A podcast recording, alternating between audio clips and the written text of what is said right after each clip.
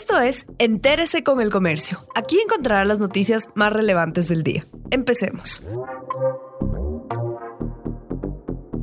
A continuación, los temas más destacados en el comercio este viernes 15 de enero.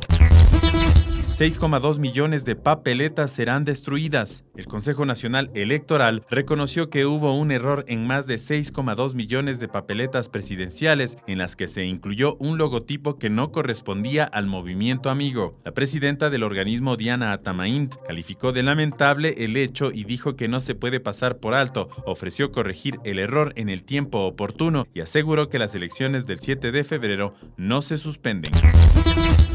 Sectores empresariales y gobiernos seccionales aportan con estrategias para acelerar los planes de vacunación en el país. Caterina Costa, presidenta del Comité Empresarial Ecuatoriano, asegura que el sector privado está comprometido con la logística de entrega y con la habilitación de plataformas tecnológicas para convocar a las personas en una fecha y lugar determinado. Agrega que empresas como la TAM aportarán con fletes aéreos gratuitos desde los 11 aeropuertos del país. Difare pondrá camiones para el transporte interno mientras que farmacéuticas locales colaborarán con puntos de vacunación adicionales a los del Ministerio de Salud.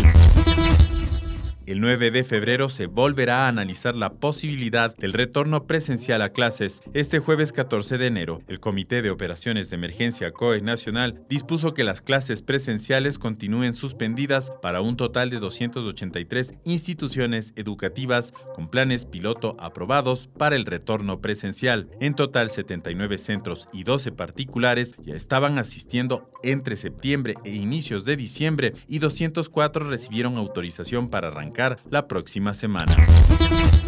Problemas de infraestructura afectan a los mercados de Quito. El incendio ocurrido el 9 de enero pasado en el local 61 del mercado mayorista en el sur de Quito y que dañó 28 kioscos se produjo por un accidente luego que una comerciante prendiera una parrilla y se descarta que hubo un cortocircuito en los sistemas eléctricos. Esa fue la conclusión a la que llegó la unidad de investigación del cuerpo de bomberos. Este hecho prendió las alertas sobre la seguridad y problemas de infraestructura en varios de los 58 centros de abastos, ferias y plataformas que funcionan en la urbe.